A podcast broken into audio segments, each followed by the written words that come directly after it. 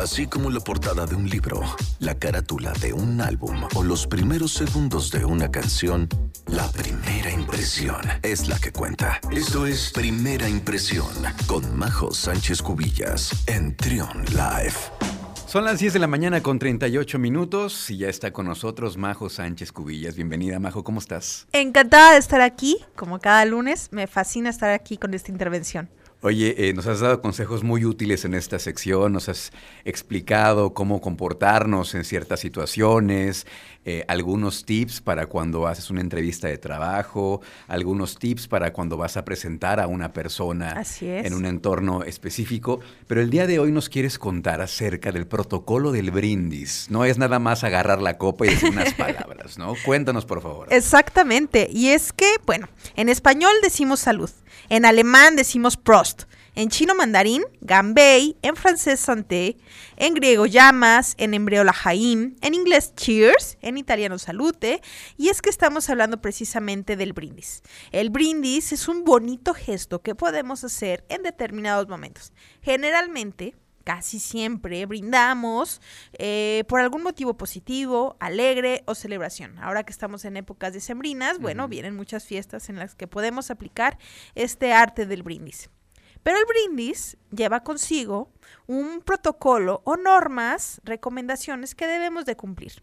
Por ejemplo, en una fiesta, el primer brindis debe estar ofrecido por el anfitrión de la reunión.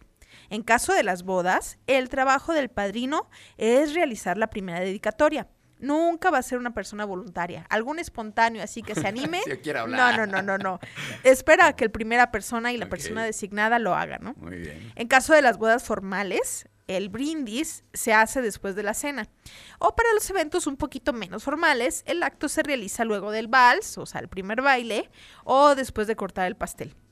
Eh, mientras se realiza el brindis, las demás personas deben de permanecer en sus lugares siempre de pie y sin beber. Ahora, ¿qué pasa cuando tú eres el homenajeado?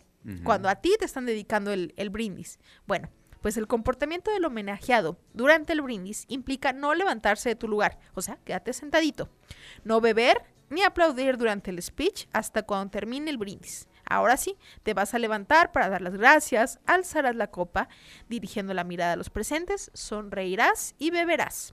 Bueno, ¿qué hay que considerar? Bueno, el, para tomar la copa también tiene su chiste. Seas homenajeado o seas participante, la, negra, la norma general indica que se debe sostener la copa, independientemente del tipo de copa, por el tallo, no por la base ni por el cáliz, por el tallo. A la hora de brindar, la copa solo se levanta a la altura de los ojos, o sea, no tienes que levantar todo el brazo completo para hasta arriba, no, no, no. Ni tampoco abajo. Tampoco, normal, normal a la altura de la mirada, ¿no? A esta altura eh, surge una pregunta típica. Eh, ¿Es correcto chocar las copas al hacer al brindis? Y la respuesta es que no. La verdad es que no. En la antigüedad se acostumbraba a chocar las copas o tarros fuertemente para que el líquido pasara de una copa a otra, tratando de decir, pues no te voy a envenenar, ¿no? Confía en mí y bebamos de lo mismo. Pero en la actualidad, pues basta con alzar la copa. Es más, en algunas partes del mundo, el ruido de chocar los, los cristales es de mal gusto. Eh, y bueno, la verdad es que a esta altura, si los radioescuchas nos están preguntando, cómo hacer un, brindis exitoso, la recomendación es hacer las peces, o sea, la P y las tres S, que es póngase de pie, sea sincero, suscito, que significa sea breve, y siéntese.